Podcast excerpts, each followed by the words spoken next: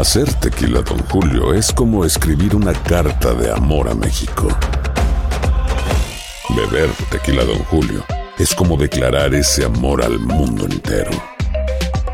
Don Julio es el tequila de lujo original, hecho con la misma pasión que recorre las raíces de nuestro país.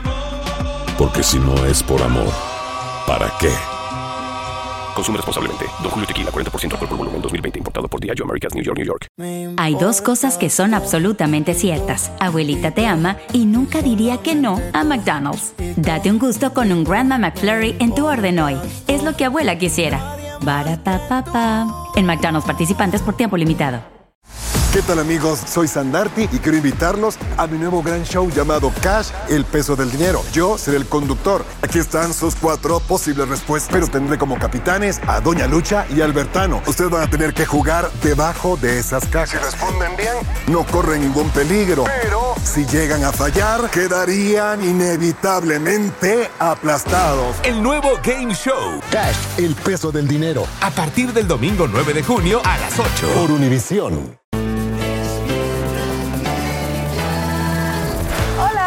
Bienvenidos al podcast con los mejores momentos de Despierta América. Este es el show que le pone alegría, esperanza y buenas vibras a tu día. El podcast de Despierta América comienza ahora.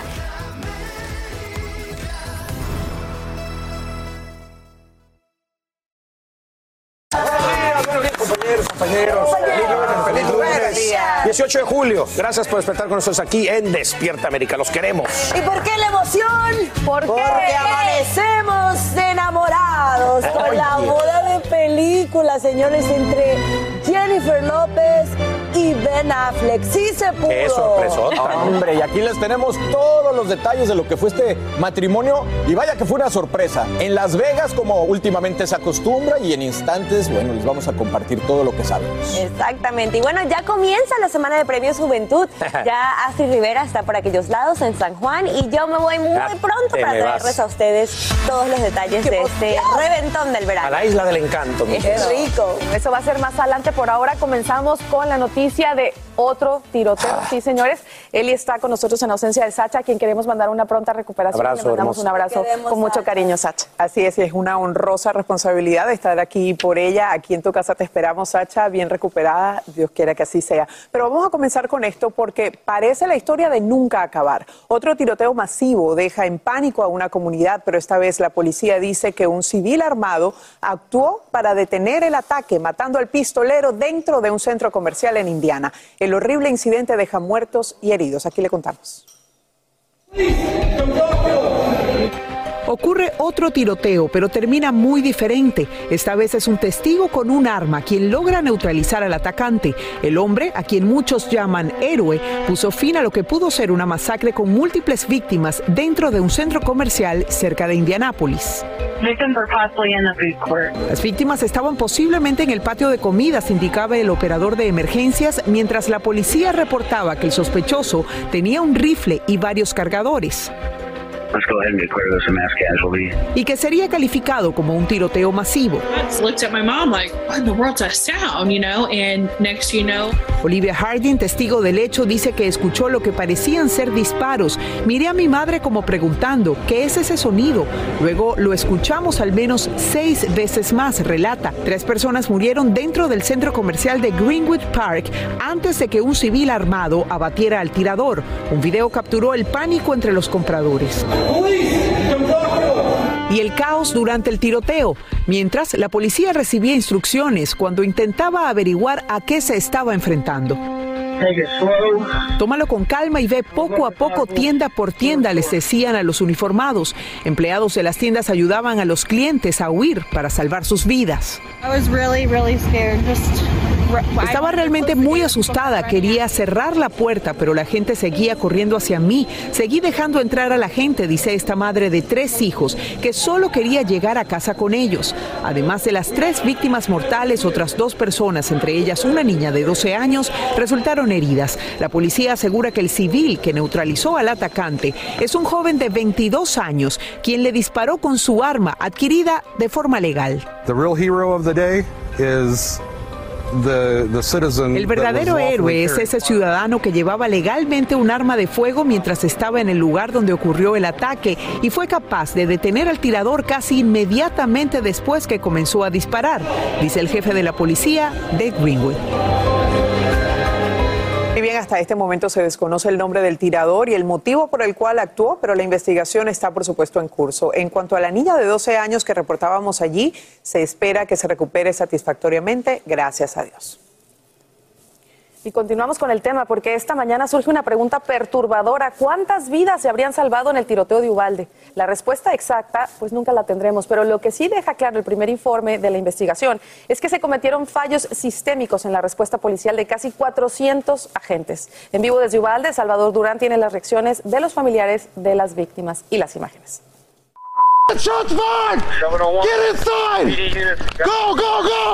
Momentos de desesperación captó la cámara corporal del policía Daniel Coronado al llegar a la escena de la masacre en la escuela Rob, cuando el pistolero asesinaba a los 19 niños y a dos maestras en un salón de clases. El video muestra el momento que el policía entró al edificio agitado y posteriormente se escuchan más disparos que por respeto a los padres hemos optado por omitir. Luego el policía sale del edificio y anuncia que el sospechoso está armado y les pide a sus compañeros tener cuidado, mientras que adentro la urgencia por proceder parece disminuir entre los agentes.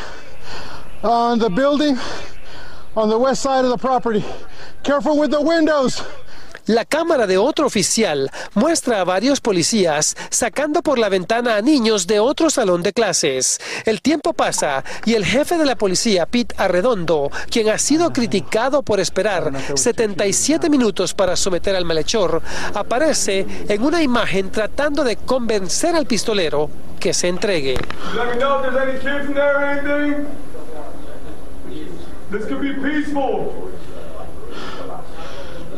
El video fue publicado por el alcalde de Uvalde el mismo día que un comité estatal entregó a los padres de las víctimas el reporte preliminar de los hechos y que afirma que los policías cometieron fallas graves en los momentos más críticos de la balacera. Muchos padres reaccionaron con ira ante el reporte que afirma que 376 agentes locales y federales llegaron a la escena eran 300 personas, más, de 300 policías ahí con armas y todo. nomás juntaron los datos, es todo lo que tienen y básicamente nos quieren callar con eso. El reporte también señala que los agentes se mostraron pasivos, pero que el único villano en la tragedia fue el pistolero. Tras la reunión, los padres de familia nos dijeron que a nombre de la transparencia y la verdad, ellos permanecerán unidos para seguir presionando a las autoridades a que den a conocer cada nuevo detalle que surja sobre esta investigación. En Uvalde, Texas, Salvador Durán, Univisión. Y en las últimas horas la policía ya revela la identidad del hombre acusado de abrir fuego dentro de un club en Carolina del Norte. Omar James McCams, de 36 años, enfrenta nueve cargos por amenazar a la multitud con un arma durante un show de comedia que en solo segundos se convierte en una pesadilla. El sospechoso permanece en la cárcel bajo una fianza de 90 mil dólares. Por fortuna nadie resulta herido durante este incidente.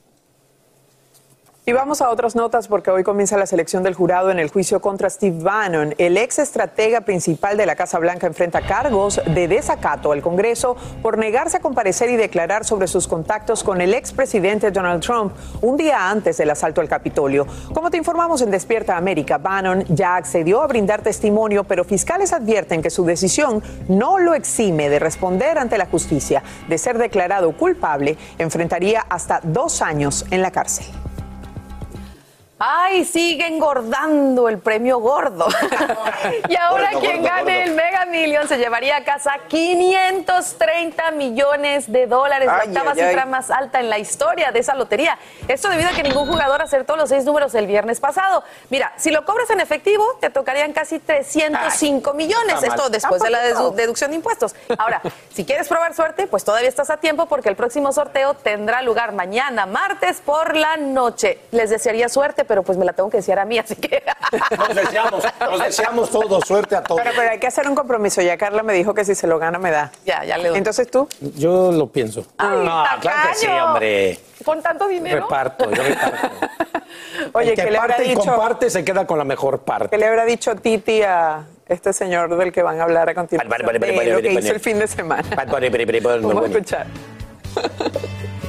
Qué Y me preguntó que tengo muchas novias. Oye, Titi, es hasta beisbolista. Qué grande, Oiga, Bad Bunny está grande, en todo, de verdad que no cansa de, de sorprender. Fíjense que logró causar furor entre todo el mundo en un juego de celebridades en las grandes ligas y el conejito malo, bueno, participó en el partido de exhibición en la ciudad de Los Ángeles, donde varios famosos se reunieron. Y sí, Bad Bunny brilló con luz propia. Y es que el puertorriqueño recibió una enorme ovación en el Dodger Stadium. Allí invitó a que salieran al campo dos grandes leyendas del béisbol, los dominicanos Vladimir Guerrero y también Big Papi David Ortiz. Y bueno, el cierre de la gran noche lo puso la cantante latina Becky G con una actuación musical espectaculation, totalation. Y como con los grandes deportistas, un fan de Bad Bunny decidió meterse a la cancha y estaban desatados por ver al conejo malo, tanto que burló la seguridad para entrar a verlo de cerquita. Pero mírenla, ahí fue interceptado por elementos de seguridad y lamentablemente sacada del estadio. Ay, Dios mío. Bueno, para los fans del béisbol, hoy continúa el Home Run Derby y mañana martes el partido del All-Star Game. Una semana de eventos. pendiente de eso, ¿verdad? Claro que sí, yo no me pelo ni el Home Run Derby ni el All-Star Game. Lo cómico es que habiendo tantas estrellas legendarias, pues en el campo de béisbol se tiraron al campo fue por Bad Bunny, no por Claro. Vladimir Guerrero ni David Ortiz. Es que todo sobresale en el béisbol, en el básquetbol, en la música, en Claro. el cine, En los moda. negocios, No, en los restaurantes. ¿Qué onda con Bad Bunny? Es increíble. Hay muchísima información los lunes. Es una maravilla Ay, los los lunes, lunes, para sacar lleno cosas de la farándula. ¿Se acuerdan que vimos a Tom Cruise que en la Fórmula 1 con el papá de Checo Ah. Pérez? Y de repente, ¿qué hora se nos va? Ahí sigue también en Londres. Salma Hayek y Tom Cruise son vistos cenando y causando revuelo en las redes. Pero no piensen mal, la también productora estaba junto con su esposo François Henry Pinot. Oye, bravo, Alan. En un restaurante en Londres, El Inglaterra. francés tuyo está increíble. Le Pupú le mató a Le Huehua.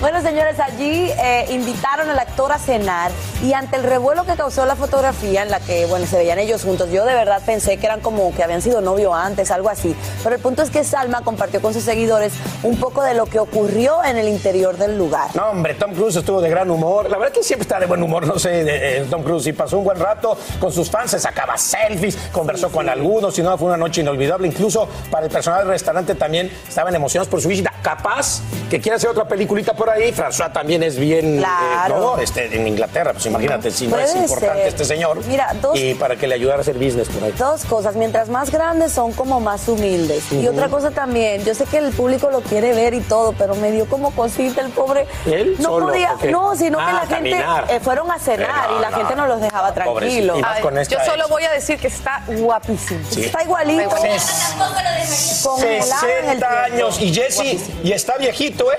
Pero míralo cómo está. No, qué viejito, no. Está guapísimo. Guapísimo. Hay dos cosas que son absolutamente ciertas. Abuelita te ama y nunca diría que no a McDonald's. Date un gusto con un Grandma McFlurry en tu orden hoy. Es lo que abuela quisiera. Barapapapa. En McDonald's participantes por tiempo limitado. El más grande de todos los tiempos. Messi, Messi, El torneo de fútbol más prestigioso de nuestro hemisferio. 16 países. 14 ciudades. Un continente. Los ojos del mundo están en. ¡Gol! La Copa América. Comenzando el 20 de junio a las 7, 6 Centro 4 Pacífico. Por Univisión. Alegra tu día y mantente informado con lo mejor de Despierta América. Y hoy comienza el juicio de sentencia para el pistolero de Parkland que mató a 17 personas en la escuela preparatoria Marjorie Stoneman Douglas. Finalmente, los jurados deben decidir si Nicholas Cruz, de 23 años, tendrá que pasar su vida entera en prisión o recibiría la pena de muerte. Saludamos en vivo a Guillermo González, quien desde muy temprano está en las puertas de la corte que queda allí en Fort Lauderdale y, por supuesto, nos informa. Un día agitado y de mucha expectativa. Guillermo, adelante. Así es, Angélica, buenos días. Este ha sido un día muy, muy esperado, especialmente por los familiares de las víctimas, de las 17 víctimas mortales. Nicolás Cruz, en 18 de febrero de 2018, cometió una horrible masacre, asesinó a 14 niños y a tres miembros del staff, del equipo de la escuela, y en octubre pasado se declaró culpable, además, de estos crímenes de herir a otras 17 personas en medio de esta horrible balacera que protagonizó. Es decir, lo que comienza hoy, como lo dices tú, no será propiamente un juicio para saber si es o no culpable, porque él ya se declaró culpable, sino que estos jurados, que son siete hombres y cinco mujeres, van a decidir si este muchacho permanecerá el resto de su vida en prisión o será condenado a la pena capital, a la pena de muerte. Algunos analistas legales consideran que, por ejemplo, la defensa de Nicolás Cruz se va a concentrar principalmente en tratar de convencer al jurado de que toda esta serie de traumas que este muchacho tuvo durante su infancia, durante su adolescencia, podrían haberlo conducido a un estado de perturbación mental que, digamos, años después terminó en esta horrible masacre. Ese será, digamos, el argumento principal que podría utilizar la defensa para tratar de convencer al jurado de que no lo condene a muerte. Ahora, la Fiscalía, por supuesto, se va a concentrar en tratar de convencer a estos 12 miembros del jurado que Nicolás Cruz planeó de una manera premeditada y de una manera plenamente consciente esta masacre. Así que será un interesantísimo debate jurídico entre las dos partes, Elia Angélica. Veremos en qué termina todo esto, por supuesto que apenas está comenzando. Tenemos que decir que tardaron tres meses por lo menos en escoger a esa cantidad de jurados. Gracias Guillermo por informarnos en vivo desde la Corte de Fort Lauderdale en Florida. Y seguimos amigos porque a pesar de los peligros, más y más migrantes indocumentados siguen cruzando la frontera. En la última semana, la patrulla fronteriza efectúa cientos de arrestos diarios y la cifra no para de aumentar, al punto de poner en riesgo la capacidad de procesamiento en los centros de detención, obviamente porque no tienen suficiente personal. Lo más asombroso es que los recién llegados ya no provienen solo de México y Centroamérica, como nos dice Pablo Gato desde Washington, D.C. La patrulla fronteriza está alertando a las autoridades federales del gran número de inmigrantes indocumentados que en los últimos tres días han estado ingresando por el área de Yuma en Arizona. Hay al menos mil arrestos al día, pero el número crece. Esta pareja cubana acaba de llegar. La mujer está embarazada de siete meses. Que van a nacer en el país de las grandes oportunidades. Y siempre se lo dije a ella que que nosotros teníamos que venir. Pero las autoridades federales indican que el desafío no es solo procesar a esos números récord de personas, sino que ahora ya no son solo inmigrantes principalmente de Centroamérica y México, sino por primera vez de más de 100 países, incluida Rusia. Tenemos que procesar y tratar de forma humana a esos inmigrantes, afirma la patrulla fronteriza. En el sector de Yuma afirman que pronto llegarán a 240.000 arrestos y que claramente sobrepasarán los números del año anterior. Esto es un sueño deseado de mucho tiempo. Alegre y a rehacer una nueva vida. Las autoridades en Washington insisten en que cruzar la frontera como indocumentado siempre es peligroso, pero agregan que especialmente ahora. El motivo es un verano inmisericorde. El terreno a lo largo de la frontera suroeste es extremo. El calor del verano es severo y las millas de desierto que los inmigrantes deben caminar después de cruzar la frontera son implacables, declaró en un comunicado el comisionado de la patrulla fronteriza. Los recién llegados a través de Yuma conocen eso a la perfección. Hay veces que me quedaba sin aire, este, no podía con mi cuerpo, mi, mi mis pies no daban, mis piernas tampoco. Desde 1994 se estima que más de 10.000 personas han muerto intentando cruzar la frontera. En Washington, Pablo Gato, Univisión. Como escuchaban allí en el reporte de Pablo, el clima es determinante y no solamente en Estados Unidos y sus fronteras, sino también en Europa, porque esta mañana se torna mortal la ola de calor que azota esa región y ya confirman el fallecimiento de más de mil personas. Naciones como Inglaterra registran los días más calurosos de su historia. Altas temperaturas y condiciones de sequía alimentan incendios forestales en buena parte del viejo continente donde miles de bomberos combaten las llamas. En España arden unos 30 fuegos, mientras en Francia los siniestros dejan más de 14 mil evacuados. Buenos días. Comenzamos la semana llenos de inspiración con esta historia del primer abogado Dreamer y su lucha a favor de nuestra comunidad Ay, ay, ay, así es desde Nueva York. Patricia Fuenmayor nos presenta esta historia.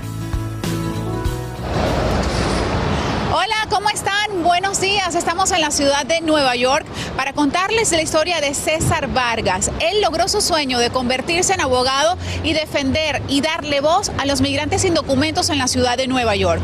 Pero para llegar allí tuvo que librar una dura batalla. Él mismo nos cuenta los detalles. Antes de convertirse en el primer abogado indocumentado en la ciudad de Nueva York, César Vargas vivió en carne propia la travesía de todo inmigrante. Vine a los Estados Unidos cuando tenía cinco años de pequeño. Cuando niño, junto a sus hermanos, vendían latas en los supermercados, pero en casa tenían una obligación, estudiar. Háblanos un poco de tu mamá, de su historia y cómo influyó en tu destino. Siempre ha sido una persona que, ah, que ha luchado por nuestra familia, ha luchado por mí y ahora, y ahora es mi turno para luchar por ella.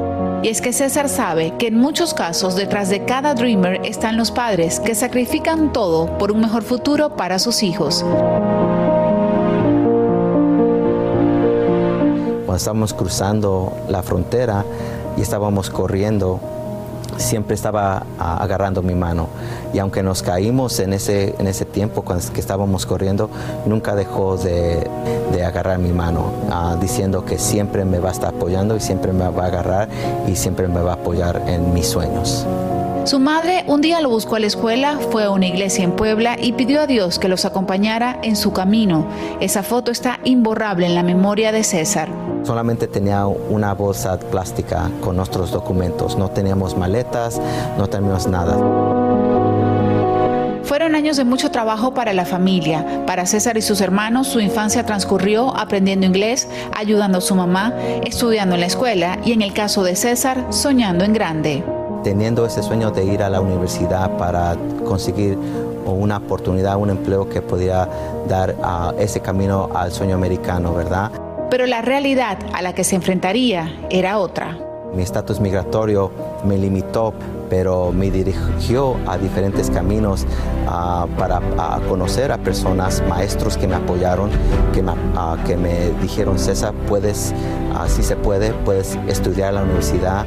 César logró con mucho sacrificio terminar sus estudios de Derecho en la universidad, pero su caso llegó a las Cortes. Por no tener documentos, le estaban negando la licencia para ejercer su profesión. Mi escuela, mis profesores, otros abogados, la comunidad me apoyó para asegurar que podamos, que pudiéramos ganar la batalla legal y declarar que en el estado de Nueva York no importa si tienes DACA, no importa si tienes, si eres indocumentado, no importa de, dónde, de qué país vienes, lo que importa es tener esa, esa ah, determinación para seguir tus sueños, para pelear por la comunidad y, ah, y ganamos esa batalla. En enero del 2016, luego de luchar durante cuatro años, César Vargas se convirtió en el primer abogado indocumentado en la ciudad de Nueva York. Sin duda, tu caso marcó un precedente para todos los Dreamers. ¿Qué otras profesiones pudieron recibir su título y su licencia a raíz de tu caso? Diferentes profesiones como enfermeros, doctores. Cinco años después de que te convertiste en el primer abogado indocumentado en la ciudad de Nueva York y de todo lo que pasó, ¿cuál es tu balance? Pues para mí definitivamente es, fue una batalla legal, una batalla personal de llegar de indocumentado hasta ahora el abogado general de la Oficina de los Asuntos Migratorios de la Ciudad de Nueva York Ahora que estás en esta posición en donde puedes ayudar a los demás, háblanos cómo se siente vamos a usar el poder del, gobierno para apoyar y asegurar que nuestra comunidad inmigrante tenga esa oportunidad de trabajar, tenga esa oportunidad de ir a la escuela, tenga esa oportunidad de seguir sus sueños. César trabaja en la oficina de la Alcaldía para Asuntos del Inmigrante de la ciudad de Nueva York y es pieza clave del equipo del comisionado Manuel Castro es algo muy importante para nosotros recordar nuestra historia, lo que vivimos como Dreamers, para poder ayudar a la gente que ahora está llegando y sigue viviendo esa incertidumbre de ser inmigrante. Su oficina tramita el acceso a ayuda legal, seguro médico y cuidado de niños para todos los inmigrantes sin importar el país de donde vengan. ¿cuál crees tú que pueda ser el futuro de DACA que a lo largo de los años ha sido tan incierto? ¿Qué, se espera para los próximos meses? Vamos a seguir luchando para, por DACA, vamos a seguir luchando por algo más permanente, no solamente en los tribunales, pero también en el Congreso, para que finalmente podamos conseguir un camino de ciudadanía para nuestra comunidad inmigrante, para los 11 millones y particularmente para los soñadores que han contribuido mucho a este país como abogados, como ingenieros, como maestros. César es el orgullo de su familia y la prueba de que no hay obstáculos cuando se tiene voluntad. César Vargas ha logrado que muchos inmigrantes tengan acceso al asilo, la residencia y la ciudadanía. Si usted está en Nueva York y necesita asistencia migratoria, puede comunicarse al 800-354-0365. Seguimos con más de Despierta América y con ustedes, chicos. Gracias, Patricia. Qué, increíble historia de, de superación y sobre todo el mensaje final, que si usted necesita ayuda, él está ahí, César está ahí para ayudarlos. Y este mensaje también para tantos jóvenes soñadores, ¿verdad? De que sí vale la pena esforzarse porque al final pueden tener pues un futuro tan prometedor como el que ha tenido Era Un gran ejemplo y aquí lo celebramos en Despierta América. Como siempre. Lamentablemente hay que decirlo, ya estamos hartos de dar estas noticias que tienen que ver con tiroteos. Así es, y lamentablemente en esta ocasión, entre la conmoción y el luto, amanece otra comunidad estadounidense impactada por la ola de violencia que azota a la nación. Un hombre abre fuego en un centro comercial de Indiana, deja muertos y heridos, pero la oportuna intervención, y esto es lo novedoso, de un civil armado evita una tragedia mayor. Vamos a ver la historia. Ocurre otro tiroteo, pero termina muy diferente. Esta vez es un testigo con un arma quien logra neutralizar al atacante. El hombre, a quien muchos llaman héroe, puso fin a lo que pudo ser una masacre con múltiples víctimas dentro de un centro comercial cerca de Indianápolis. Las víctimas estaban posiblemente en el patio de comidas, indicaba el operador de emergencias, mientras la policía reportaba que el sospechoso tenía un rifle y varios cargadores y que sería calificado como un tiroteo masivo. Olivia Harding, testigo del hecho, dice que escuchó lo que parecían ser disparos. Miré a mi madre como preguntando, ¿qué es ese sonido? Luego lo escuchamos al menos seis veces más, relata. Tres personas murieron dentro del centro comercial de Greenwood Park antes de que un civil armado abatiera al tirador. Un video capturó el pánico entre los compradores y el caos durante el tiroteo, mientras la policía recibía instrucciones cuando intentaba averiguar a qué se estaba enfrentando. Tómalo con calma y ve poco a poco tienda por tienda, les decían a los uniformados. Empleados de las tiendas ayudaban a los clientes a huir para salvar sus vidas. Estaba realmente muy asustada, quería cerrar la puerta, pero la gente seguía corriendo hacia mí. Seguí dejando entrar a la gente, dice esta madre de tres hijos, que solo quería llegar a casa con ellos. Además de las tres víctimas mortales, otras dos personas, entre ellas una niña de 12 años, resultaron heridas. La policía asegura que el civil que neutralizó al atacante es un joven de 22 años, quien le disparó con su arma adquirida de forma legal. El verdadero héroe es ese ciudadano que llevaba legalmente un arma de fuego mientras estaba en el lugar donde ocurrió el ataque y fue capaz de detener al tirador casi inmediatamente después que comenzó a disparar, dice el jefe de la policía, de Greenwood. Y bien, hasta ahora se desconoce el nombre del tirador y el motivo por el cual actuó, pero la investigación está en curso. En cuanto a la niña de 12 años, espera que se recupere satisfactoriamente y ojalá así sea muy pronto. Y continuando con el tema de la violencia, esta mañana aumenta la sospecha de que se pudieron haber salvado vidas durante la masacre de Ubalde. Tenemos las reacciones de los familiares de las víctimas al primer informe que acaban de recibir, el cual deja descubierto el caos en la respuesta policial. Desde Ubalde, Salvador Durán tiene todos los detalles del reporte y nuevas imágenes de cámaras corporales.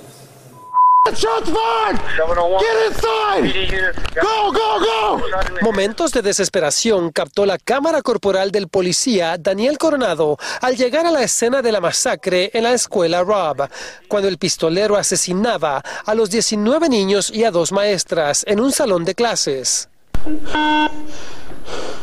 El video muestra el momento que el policía entró al edificio agitado y posteriormente se escuchan más disparos que por respeto a los padres hemos optado por omitir. Luego el policía sale del edificio y anuncia que el sospechoso está armado y les pide a sus compañeros tener cuidado, mientras que adentro la urgencia por proceder parece disminuir entre los agentes.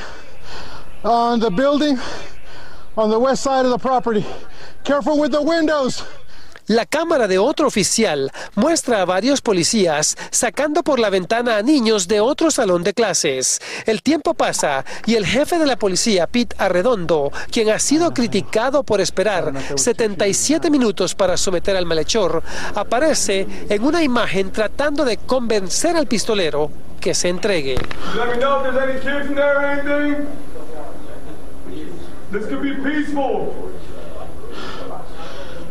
El video fue publicado por el alcalde de Uvalde el mismo día que un comité estatal entregó a los padres de las víctimas el reporte preliminar de los hechos y que afirma que los policías cometieron fallas graves en los momentos más críticos de la balacera. Muchos padres reaccionaron con ira ante el reporte que afirma que 376 agentes locales y federales llegaron a la escena eran 300 personas, más, de 300 policías ahí con armas y todo. So, nomás juntaron los datos, es todo lo que tienen y básicamente nos quieren callar con eso. En Uvalde, Texas, Salvador Durán, Univisión.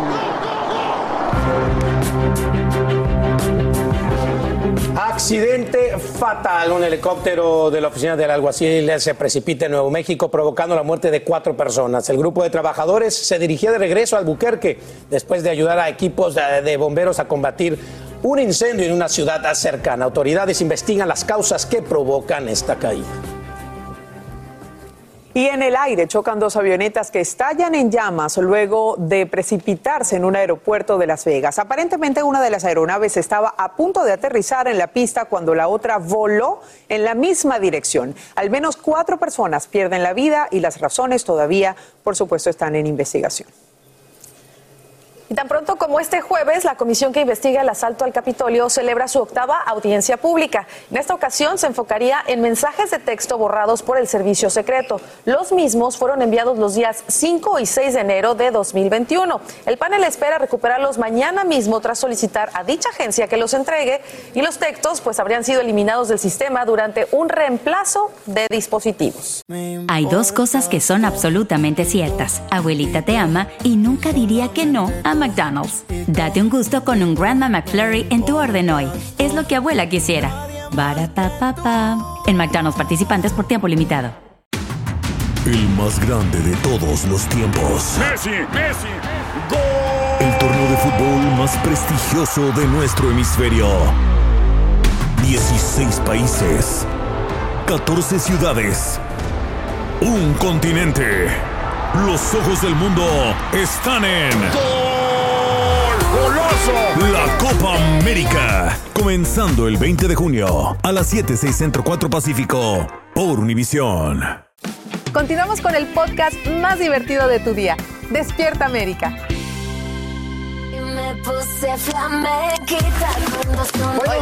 Qué comenzamos? Con Belinda. Con Belinda. Estuvo en México para asistir a un evento de una famosa marca de joyería. Y ahí por fin, bueno, pues estuvo más cerca con la prensa y atendió cada pregunta que le hacía. Y vaya que le hicieron muchas. Entre ellas, la cantante habló de esas fotografías donde se le ve muy sensual vestida de conejita sobre el beso que se dio con Lola Rodríguez y la drag queen Valentina en el escenario y hasta los consejos que le mandó a todas las mujeres que han sufrido por amor. Qué bueno, Estuvimos platicando muy de cerca con Belinda y notamos que luce más bella que nunca. Por supuesto que le preguntamos sobre esas fotografías que subió a sus redes sociales, donde demostró su seguridad y capacidad de derrochar sensualidad sin necesidad de ser explícita. Me encanta, pues no sé, fue, fueron en mi casa, dijimos vamos a hacer unas fotos diferentes, bonitas y así, no sé. Pues yo creo que la fotografía, el arte, la sensualidad me encanta mientras tenga elegancia y sea algo con lo que me sienta cómoda, me gusta. La cantante nunca dejará de ser tendencia. Recordemos también lo fue por el famoso beso que se dio con Lola Rodríguez y la drag queen Valentina en el pasado Pride de Madrid. Con dos mujerones, por Dios, Lola, Valentina, que son maravillosas. Es amor, es cariño, es respeto y es un día tan importante que, ¿por qué no? Belinda ha demostrado estar plena y feliz a pesar de que en su momento le rompieron su corazoncito. Hoy por hoy vive el día y no le importa lo que puedan decir de ella. Todo lo sacan de contexto, oigan, yo digo algo y ya lo cambian y ponen una respuesta de otra pregunta que ya no lo que quieran decir está bien. Muy contenta, es que no tengo, de verdad tengo tanto trabajo y es mi prioridad y me estoy concentrando en eso, es lo más importante para mí, este proyecto pues es, es una bendición porque no cualquiera tiene la oportunidad de diseñar para una marca tan importante. Ganando como siempre es su frase de la que así se expresó y hasta se animó a grabar un video con un fan. Ganando como siempre, te amo. Yo estoy muy tranquila, muy feliz. ¿Pero ganas como siempre todavía? sí, espero que sí. Eso siempre hay que tener esa mentalidad positiva. Finalmente mandó un consejo corto pero muy cierto para todas las mujeres que han sufrido ese mal de amores. Ay, que, que escojan bien. para Despierta América, Edgar Pérez. Le preguntaban las mujeres que escojan bien, que escojan bien a su, que escojan bien, escojan bien. O sea, no, no, no, no hablo muy, muy largo de este tema, ¿no? Pero habló Pablo, que es más de lo sí, que había sí le dedicó tiempo a la prensa, que me imagino las preguntas que uno tiene para hacerle, ¿no? Total. ¿Qué ha pasado? Y venía el último escandalito que tuvo fue que no atendió a sus eh, invitados que fueron a verle y ya salió corriendo por la puerta de atrás, así que por lo menos ahora. Bueno, y el último escandalito también que no se bañaba en cuántos días? Tres días. Y ese sí no le No la abrieron, no la abrieron. Huélanla, huélanla. Yo creo que ahí sí se bañó. Miembros de la Por a prensa. lo mejor está contribuyendo. Para ese evento sí se. Está contribuyendo a lo del medio ambiente. Gracias por continuar con nosotros en Despierta América. Ya llegó mi querido Lucho Borrego, de la noticia. Y Lucho, hay que continuar con esta reveladora entrevista que tuviste buenísima con Alessandra Zurek, amiga sentimental del Sol de México, que realmente ha sido su incondicional. Así es, Carlitos. Ha sido, eh, estamos viendo que Luis Miguel ha sido un hombre realmente complaciente, coqueto, al que le gustan los marcianos, así como lo oyen. Y de esto y mucho más nos dijo de Luis Miguel Alessandra Zurek en la charla que tuve en exclusiva para aquí, para Despierta América. Y escuchen esto, señores. Le estamos enviando un saludo a Luis Miguel, que seguro nos está viendo. ¿En serio? Hola, Luis Miguel.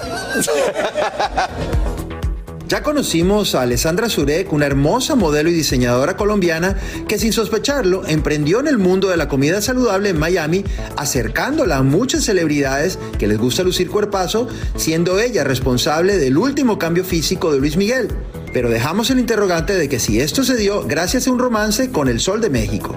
Los que te conocen saben que tienes ese cariño y esa amistad especial por Luis Miguel no vino de la nada. ¿Tuviste una relación sentimental con él? Sí. ¿Y eh, cuál es el estatus que tienen ahora cuando salen fotografías con otras mujeres? No, nosotros somos amigos, ahora mismo, somos amigos muy especiales, muy especiales. ¿Cómo lo conociste? En un restaurante en el que yo siempre estuve yendo muchísimo, íbamos, él también iba, y yo veía a Luis Miguel, el, el cantante, Luis Miguel, la persona Sí, famosa. ya lo habías visto varias veces. Sí, muchas veces nos habíamos visto, Ajá. pero nunca se- habíamos hablado, y, siempre hacía, habíamos ese... visual. Sí, ¿Él es coqueto? muy coqueto. Y te coqueteó obviamente Sí. desde el principio. No, y fue que te mueres de la risa. Yo fui al baño, él también entró al baño y ahí empezó, empezamos a hablar. Duramos 45 minutos metidos en el baño hablando, a, a decirle, yo me quiero tomar una foto y él me dice, te puedes hacer un estudio. y yo, un estudio, porque a él no le gusta que uno se tome una foto con él. ¿Y esa foto la tienes? Yo todavía la tengo. ¿Me la puedes mandar? No. Eso es mi recuerdo. Me han contado que vuelven y terminan, vuelven y terminan, vuelven y terminan. Sí, ya llevamos siete años de una muy bonita amistad. ¿Estás motivada para dar esta entrevista porque estás celosa por las fotografías que aparecieron hace unos días con esta modelo argentina? No me dan celos porque también eh, hay muchas que dicen ser sus novias o sus amigas especiales o cosas y en realidad son mujeres que son hasta amigas de él. Pero en realidad no te puedo decir algo que, que él nunca me ha dicho de su boca, es mi novia, voy a empezar a salir con ella, tengo una relación con ella, ¿no? ¿Tú te enamoraste de Luis Miguel? Yo le tengo un cariño muy especial, muy especial. ¿Es cierto que pasó la pandemia contigo? Pasamos gran parte de la pandemia juntos. Estaba desesperado, un año y medio encerrado en, en el CETAI. No salía de la casa. Estaba con pánico, estaba paranoico. No, le estaba paranoiquísimo, sí. Mira que a los dos, a, a él no le ha dado COVID, a mí tampoco. ¿Y se vacunó? Bueno, siempre estuvo en contra de la vacuna. Hasta hace poco que se vacunó. ¿Y ya tiene las tres dosis? Las tres dosis. ¿Y tú te vacunaste? También. ¿Y por qué estaba en contra de la vacuna? ¿Por los marcianos y Por eso que todo les el- gusta? todo- todo- exacto. ¿De qué se puede hablar con Luis Miguel? Dicen que es un tipo muy culto. Muy culto. De- puedes hablar desde extraterrestres, que le fascinan, por cierto. Ahora que está tan de moda Karen Walker, la, la colombiana, él ve todo eso. Él ve gusta. todo eso. En YouTube. Mira, él sabe la última noticia que esté pasando en estos momentos que todavía ya él la sabe. O sea, él va a estar viendo este reportaje en Despierta América. De pronto. ¿Tú crees con honestidad que no te haría reclamo por esta entrevista? No, la verdad es que yo nunca he hablado mal de él. No tiene por qué ponerse histérico conmigo. para nada. Entonces yo trato siempre de, de mostrar la cara buena y amable que él tiene porque para mucha gente, para muchas personas, él no es una persona Cercana. cercana. ¿Él habla de su mamá? Habla, habla de todos. Habla de todo el mundo. Y, ah, y con buenos Y recuerdos. con muy buenos recuerdos de su madre. Y siempre hace así, así. ¿Habla de Araceli? Nunca hemos hablado de ella. ¿De sus hijos? Sí. Yo pienso que él no está con sus hijos no porque no quiere.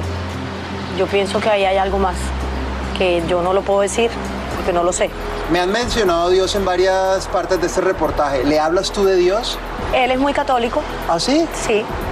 Eh, siempre llevamos estos San Benitos puestos, que él lo tiene también. Que es un San Benito. El San Benito es el que te protege de todo.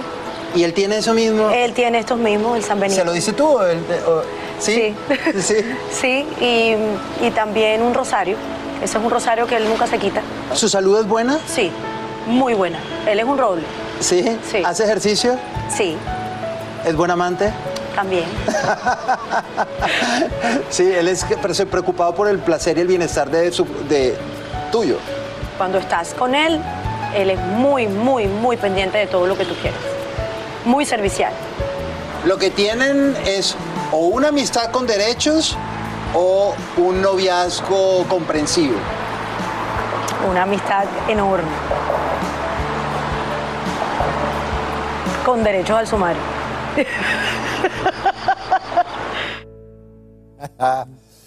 ¿Qué tal?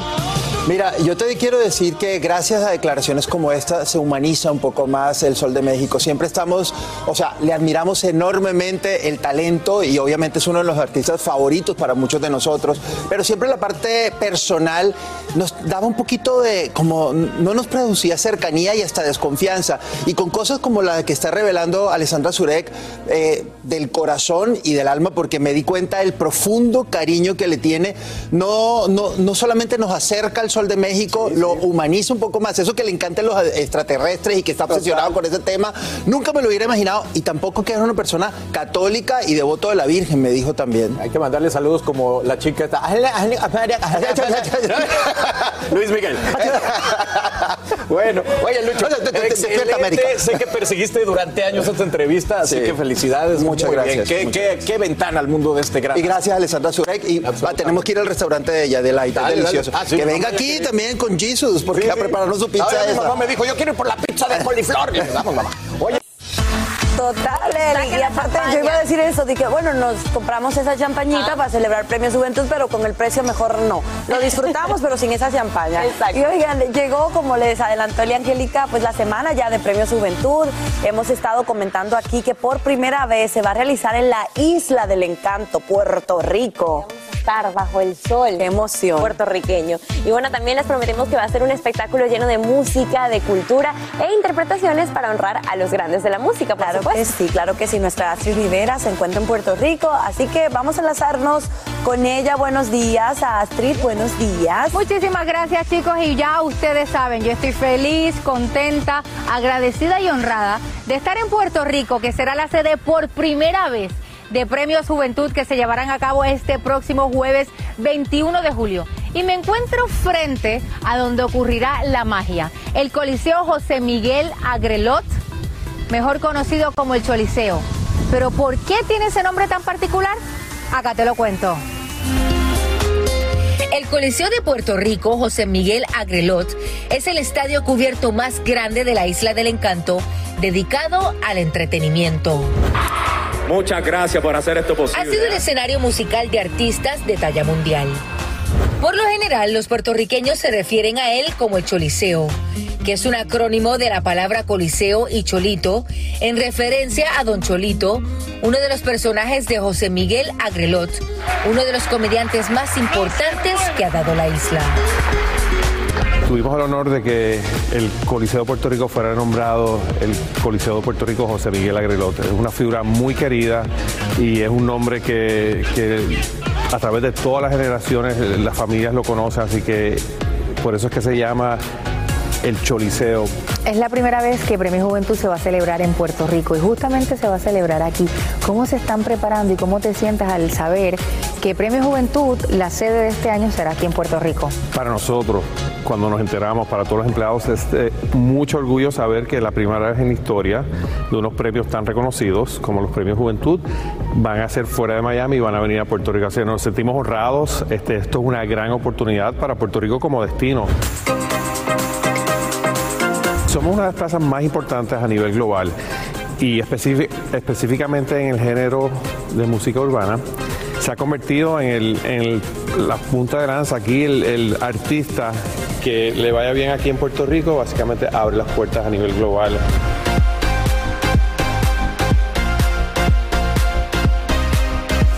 Jorge, aquí estamos en donde justamente esta semana será Premios Juventud. Aquí vemos cómo ya están organizándolo todo. ¿Cuánta capacidad hay en el Choliseo? El Coliseo de Puerto Rico, José Miguel Agrelot, tiene muchas eh, modalidades. En la modalidad mayor caben hasta 18 mil personas. Ok. Tenemos allá unas banderas allá arriba, yo no sé si las podemos ver. Está Ricky Martin, Daddy Yankee, Daddy Yankee, Wisin y Yandel, Mark Anthony y Wisin y Yandel. ¿Qué significan esas banderas? Tenemos récords de diferentes tipos, así que ahí tienes el récord de mayor capacidad, tienes el récord de boletos más rápido vendidos, de mayor capacidad, de mayor duración, de mayor función, así que eso es un reconocimiento que tenemos aquí para que eh, reconocer a los artistas, reconocer para que el público sepa cuáles han sido esas noches icónicas en el Coliseo. El Coliseo de Puerto Rico abrió sus puertas el 4 de septiembre del 2004. Fue galardonado en diciembre del 2021 por el listado mundial Polestar como una de las 12 salas de espectáculos con mayores ventas de boletos a nivel mundial. Y este jueves recibe por primera vez a la mejor fiesta del año, Premios Juventud. Y ahí lo tienen, el Choliseo de Puerto Rico. Así que si usted visita Puerto Rico por primera vez o viene a Premios Juventud, ya sabe que el lugar es Choliseo de Puerto Rico. Y mientras nosotros estamos en las afueras del Choliseo, adentro ocurre la magia. Adentro están preparándolo todo para la mejor fiesta de verano que será este próximo jueves 21 de julio. Y tengo que decir que si usted quiere ser parte de esta fiesta, usted lo puede hacer. Solo tiene que ir a www.premiosjuventud.com porque todavía quedan boletos y esta fiesta usted no se la puede perder. Yo seguiré desde la Isla del Encanto para traerles a ustedes todo lo que ocurra durante la preparación de Premio Juventud este jueves. Yo estoy aquí esperando por ti, Jessica, así que los veo pronto. Ya voy para allá, amiga, ya voy. Prepárame el mofongo, que cuando llegue eso es lo primero que quiero hacer. Comer un buen plato de mofongo. Qué envidia de la buena. Disfruten mucho y este jueves todos a disfrutar de premios Juventud. Hay dos cosas que son absolutamente ciertas. Abuelita te ama y nunca diría que no a McDonald's. Date un gusto con un Grandma McFlurry en tu orden hoy. Es lo que abuela quisiera. Barapapapa. En McDonald's participantes por tiempo limitado. El más grande de todos los tiempos. Messi, Messi, El torneo de fútbol más prestigioso de nuestro hemisferio. 16 países. 14 ciudades. Un continente. Los ojos del mundo están en.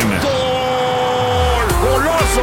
La Copa América. Comenzando el 20 de junio a las 7, 6 Centro 4 Pacífico por Univisión. Aquí hablamos sin rollo ni rodeo. Tómate la vida sin rollo y escucha lo más picante del mundo del espectáculo en el podcast de Despierta América. Sin rollo. Hablamos sin rollo ni rodeo. No importa el tema, le damos emoción. Vamos Bienvenidos a Sin Rollo, arranca la semana con los temas que a usted le interesan y acompañado de lo mejor, de lo mejor del mundo del entretenimiento y la farándula. Mi querido Eric Cuesta está hoy con nosotros. Bienvenido, mi. Hello. La voz Marcela Sarmiento. ¿Qué tal? Buenos días. Y de este lado la voz de Bienvenido. Euforia Radio y además Premios Juventud Mons. Hello. Bueno, ¿Quién creen que está en la Isla del Encanto? ¿Quién? Astrid Rivera ¡Qué maravilla! ¡Qué peligro! ¡Qué Ay, peligro! Qué mal se la pasan ustedes dos.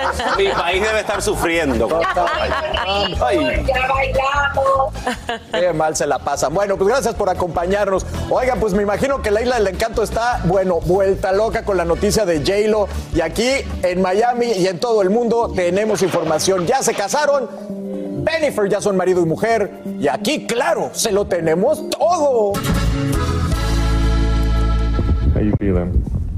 This is the so excited. You look gorgeous. God bless you. Somebody's getting married. For so many years, and I was just saving it and saving it and saving it, and now I'm wearing it on my wedding day. Princess.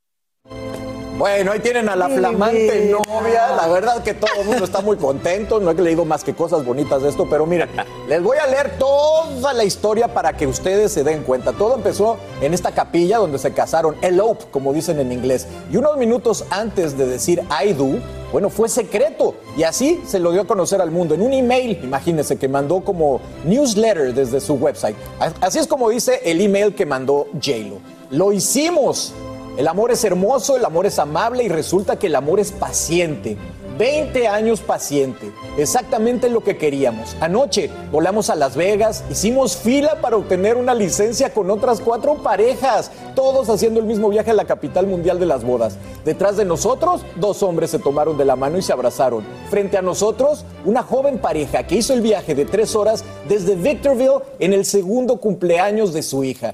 Todos deseando lo mismo, que el mundo nos reconozca como matrimonio y declarar nuestro amor al mundo a través del antiguo y casi universal símbolo del matrimonio. Apenas llegamos a la pequeña capilla blanca para bodas a medianoche, tuvieron la amabilidad de permanecer abiertos hasta tarde unos minutos, permitiéndonos tomar fotografías en un Cadillac rosado descapotable, evidentemente usado una vez por el propio rey. Pero si queríamos que apareciera Elvis, eso costaba más. Y él estaba durmiendo. Entonces, con los mejores testigos que puedas imaginar, un vestido de una película antigua y una chaqueta del armario de Ben, leímos nuestros propios votos en la pequeña capilla y nos entregamos los anillos que usaremos por el resto de nuestras vidas. Ah, pero al final fue la mejor boda posible que podíamos haber imaginado, una con la que soñamos hace mucho tiempo y que hicimos realidad ante los ojos del estado de Las Vegas, un descapotable rosa entre nosotros, por fin, después de mucho tiempo.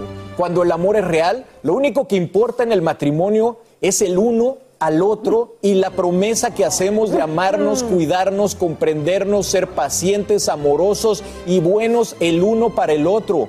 Tuvimos eso y mucho más. La mejor noche de nuestras vidas. Gracias a la capilla Little White Wedding por permitirme usar la sala de descanso para cambiarme mientras Ben se cambiaba en el baño de hombres. Tenían razón cuando dijeron, todo lo que necesitas es amor. Estamos muy agradecidos de tener eso en abundancia, una nueva familia maravillosa de cinco hijos increíbles y más motivos que nunca para comenzar esta vida que nos espera. Quédate el tiempo suficiente y tal vez encuentres el mejor momento de tu vida en Las Vegas a las doce y media de la mañana en el túnel del amor con tus hijos, con la persona con la que pasarás el resto de tu vida. El amor es grande, tal vez es lo más grande y vale la pena esperar. Firma y esto es sorprendente. Jennifer Affleck, señores. Hasta el apellido se cayó. Ya leí mucho, me voy a desmayar. Por favor, a- vamos, a, a- vamos allá. Mi querido Yomari, quiero oír tu opinión de todo esto. claramente eh, ella es muy inteligente, su cuarta boda, ella sabe que quiere, ella sabe que el mundo la mira y ella quería mandar un mensaje. Nadie se cree que fue casualidad, nadie se cree que fue y tocó la puerta a casarse, pero obviamente, eh, obviamente entre sus líneas entiendes que ella quiere dar un mensaje de inclusión. No sé si tiene que ver con el mismo mensaje que comenzó con su hija. Eh, ben Affleck también tiene una hija que creo que se ha declarado no binar- binarian. Entonces creo que es el mensaje claro, que al final de cuentas la familia puede ser cualquiera que se ame. y es. eso es lo que dice todo el camino. No se cree nadie lo de que hizo fila como pescadería para me puedo casar ahora. Oye, pero Astrid, pregunta que yo iba a hacer. Astrid, déjame decirle a la gente que aquí de nosotros, tú fuiste la que recibiste el email de J-Lo. O sea, te has de haber ido de espaldas. Es que Jennifer López tiene un newsletter, que es un email que uno recibe de ella como, como fanático de Jennifer López.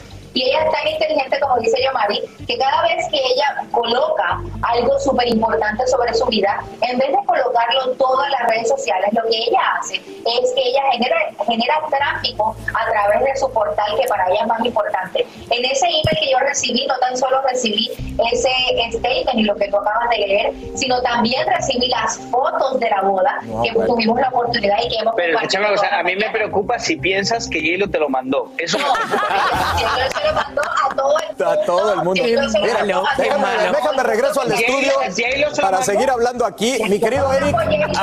Eric, noté que te reíste con la parte donde dice voy a llevar estos anillos por el resto de mi vida. No, eso es lo de menos. La parte que dice voy a llevar los anillos por el resto de mi vida, eso es lo de menos. Es cambiarse el nombre, Gracias. señores. Ustedes pueden imaginarse Gracias. lo que va a suceder. O sea, Jennifer, por favor. O sea, ¿cómo se te ocurre? Jennifer López es Jennifer López. No hay necesidad de cambiar a Affleck si sabemos que posiblemente, ojalá que no suceda, pero posiblemente en los próximos añitos, dentro de 5 o 6, como siempre sucede, la señora decide estar soltera nuevamente y seguir con su carrera. Así que esperó 20 años, la felicitamos con todo el corazón, pero sabemos muy bien que esta- esto no debe ser una boda Bueno, que va pero más allá. Eric, pero más allá de eso eh, es el tema del empoderamiento de la mujer, que ella siempre ha llevado esa bandera para nosotras las mujeres y que de, de- de buenas a primeras, yo entiendo que es el amor de su vida y qué bueno por ella, pero que se cambie el nombre, el único nombre que una mujer debería de llevar es el del padre, El o sea, el apellido no, del no, padre no, no, y ella cambiando su nombre. A- Affleck, ¿Qué pasa con el empoderamiento de la mujer? No, o sea, no estás pasa tomando nada. su apellido No y tu pasa identidad, nada. ¿qué pasa? Ah, no. Marcela, tu identidad. El-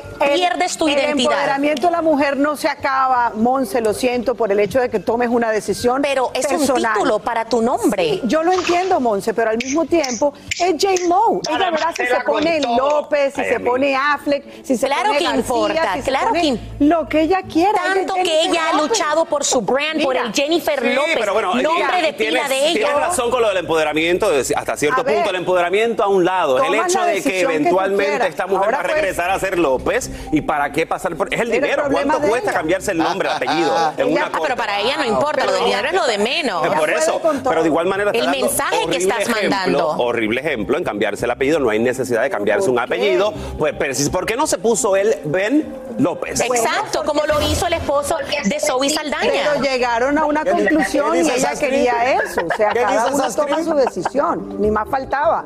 Ahora que no se puso, obviamente, Ben, Ben no se puso en López porque hasta el momento eso no es una cultura en Estados Unidos porque eso es parte de un sistema donde tú en este país tú te cambias el apellido automáticamente cuando te casas. Ya. No es la primera vez que lo hace. No, eso es una decisión, Astrid. Sí, esa es una decisión. Eso no es automáticamente. No, claro que no. Eso Claro, cuando usted eso se casa, usted le piden cómo va a ser esa licencia Exacto. trae, ya Oye, está pautada. y- Claro. Mi última, dices? mi ¿Qué última pregunta, Yomari, ¿decepcionado del atuendo de J-Lo? Una decisión, yo dije, ¿Eh? ¿Decepcionado del atuendo de J-Lo, Yomari?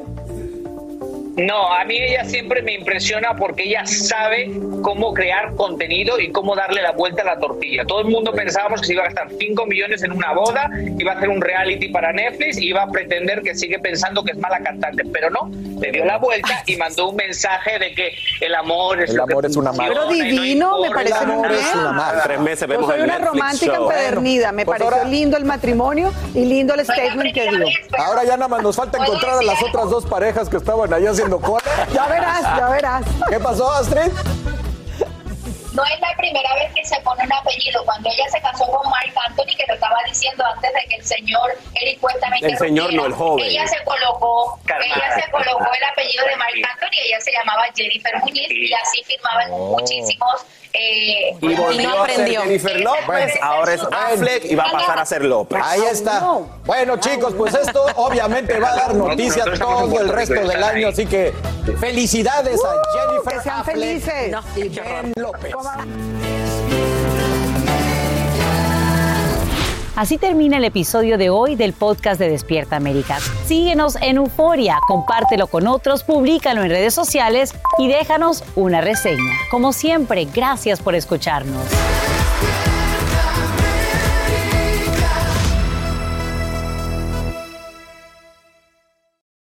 Hay dos cosas que son absolutamente ciertas. Abuelita te ama y nunca diría que no a McDonald's. Date un gusto con un Grandma McFlurry en tu orden hoy. Es lo que abuela quisiera. Barapapapa. En McDonald's participantes por tiempo limitado. ¿Qué tal amigos? Soy Sandarti y quiero invitarlos a mi nuevo gran show llamado Cash, el peso del dinero. Yo seré el conductor. Aquí están sus cuatro posibles respuestas, pero tendré como capitanes a Doña Lucha y Albertano. Ustedes van a tener que jugar debajo de esas cajas. Si responden bien, no corren ningún peligro. Pero si llegan a fallar, quedarían inevitablemente aplastados. El nuevo Game Show. Cash, el peso del dinero. A partir del domingo 9 de junio a las 8. Por Univisión.